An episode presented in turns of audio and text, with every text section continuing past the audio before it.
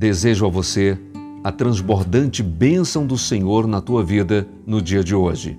Guardemos firme a confissão de esperança, sem vacilar, pois o que fez a promessa é fiel. Hebreus 10, 23. Surgirá logo no Oriente uma pequena nuvem escura, aproximadamente da metade do tamanho da mão de um homem. Será a nuvem que rodeará o Salvador, e que à distância parecerá estar envolta em trevas. O povo de Deus saberá ser esse o sinal do Filho do Homem. Em silêncio solene irão contemplá-la enquanto se aproxima da terra, mais e mais brilhante e gloriosa, até se tornar uma grande nuvem branca, mostrando na base uma glória semelhante ao fogo consumidor, e acima dela o arco-íris do concerto.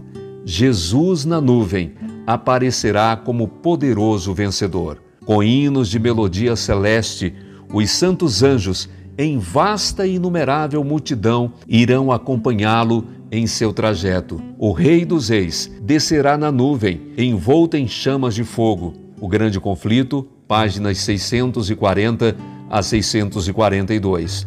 Os mortos preciosos, desde Adão aos últimos santos que morreram, ouvirão a voz do Filho de Deus e sairão dos sepulcros para a vida imortal. O desejado de todas as nações página 606. Os justos vivos serão transformados no momento, num abrir e fechar de olhos. 1 Coríntios 15, 52.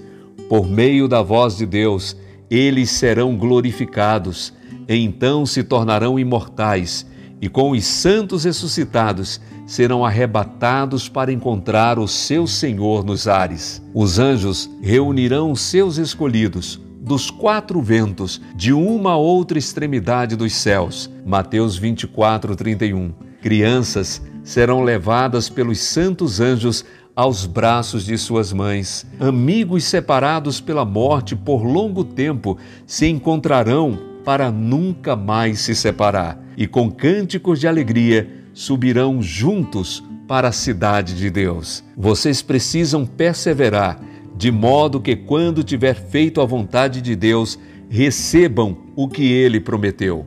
Pois em breve, muito em breve, aquele que vem virá e não tardará. Hebreus 10, 36 e 37.